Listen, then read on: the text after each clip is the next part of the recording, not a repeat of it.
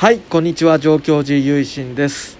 今日は11月26日の土曜日夜の8時を回ったところです。新潟県上越市もういよいよ11月も下旬になりまして冬の時期が迫ってきたということで今外もすごい大雨になってきましたね。こちらは冬になると雷がどんどんなるので今も先ほどから雷が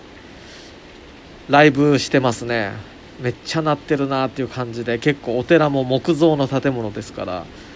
雷鳴るたびに揺れてねあのフロアがフロアがシェイクするっていう感じなんですけどもなんか明日の天気予報見てましたらまあなんか太平洋側とか結構晴れるみたいなんですけどやっぱり新潟県中心として、まあ、日本海側天気悪くて明日は今日よりも8度も気温が下がるから気をつけてくださいなっていうことをねアナウンサーの方気象予報士の方おっしゃっていただきましたけどもなかなかこう大変な難儀な時期になってくるわけでございます、まあ、そうしたわけで今突発的にですねこうラジオを撮ってみようかなと思ったんですよね。まあなんかせっかくこういうなんか生の音っていうかあんまりこう日本海側にいないと冬にこんなに大荒れになるのって珍しいかなと思うんでまあそれも一つの、まあ、どこだけどれだけ音がこう入ってるかわからないですけどまああのおもろいかなと。普段あんまりこちらの方に馴染みがない方は結構逆に面白いちゃうんかなと思って今録音してみたんですけど、まあ、ただ天気のお話だけっていうのもあれですんでね最近読んでる読み進んでる本をちょっと紹介しようかなと思って。今読んでる本で千曲新書の本でですね尾脇秀和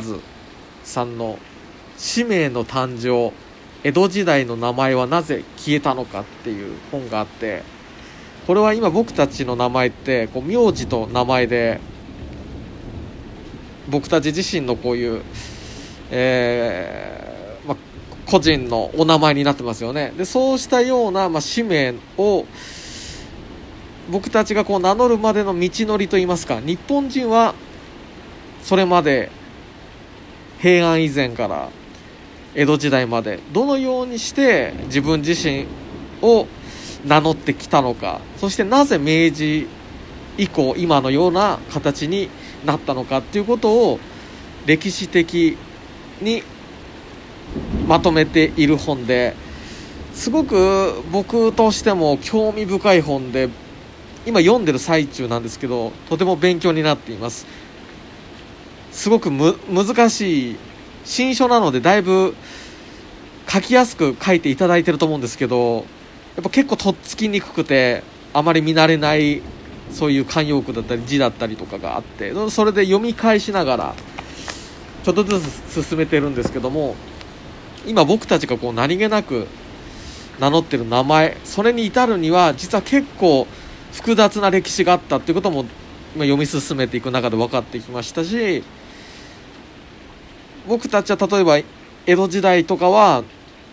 一般のそのお侍さん以外は名字がなかったっていうようなイメージで語ってますけど実はそういうことでもないんだよっていうことが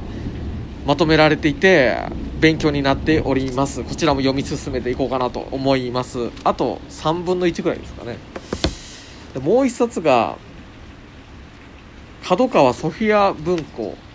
さんから出てる室井康生さんの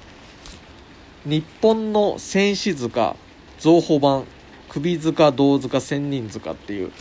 日本中にある例えば蘇我のイルカであったりそうしたえ方々の塚ですね。戦士塚と呼ばれる。大体そういう戦いに敗れたりだったりとかそうした者たちの、まあ、ご遺体が埋葬されていたりそうしたものを、まあ、戦士塚と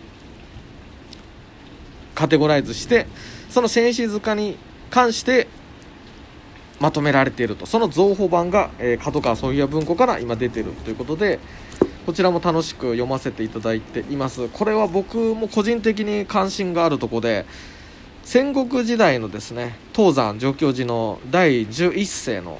住職賢章住職がですね伝承によると上杉謙信と武田信玄の和平に武田側として随伴した。その時に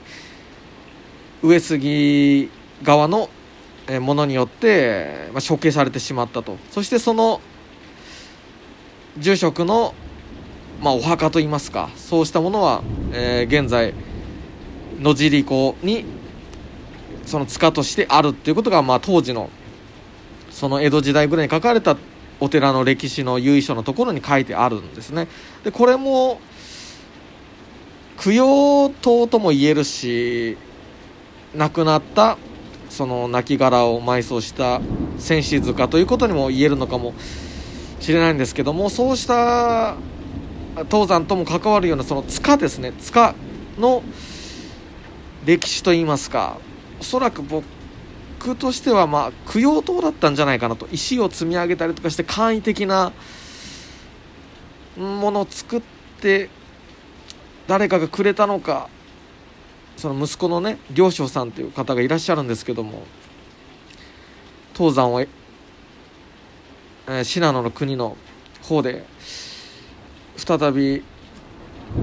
起こしてくれた再興してくれた12世にあたる方なんですけども今まで私たちは下総の国の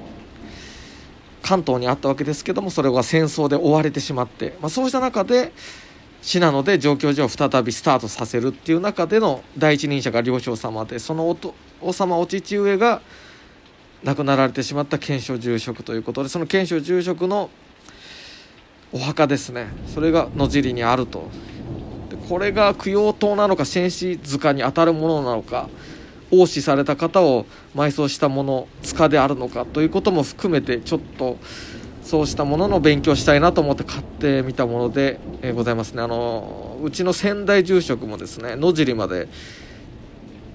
そういったお墓のようなものあるかなと思って調べて行っ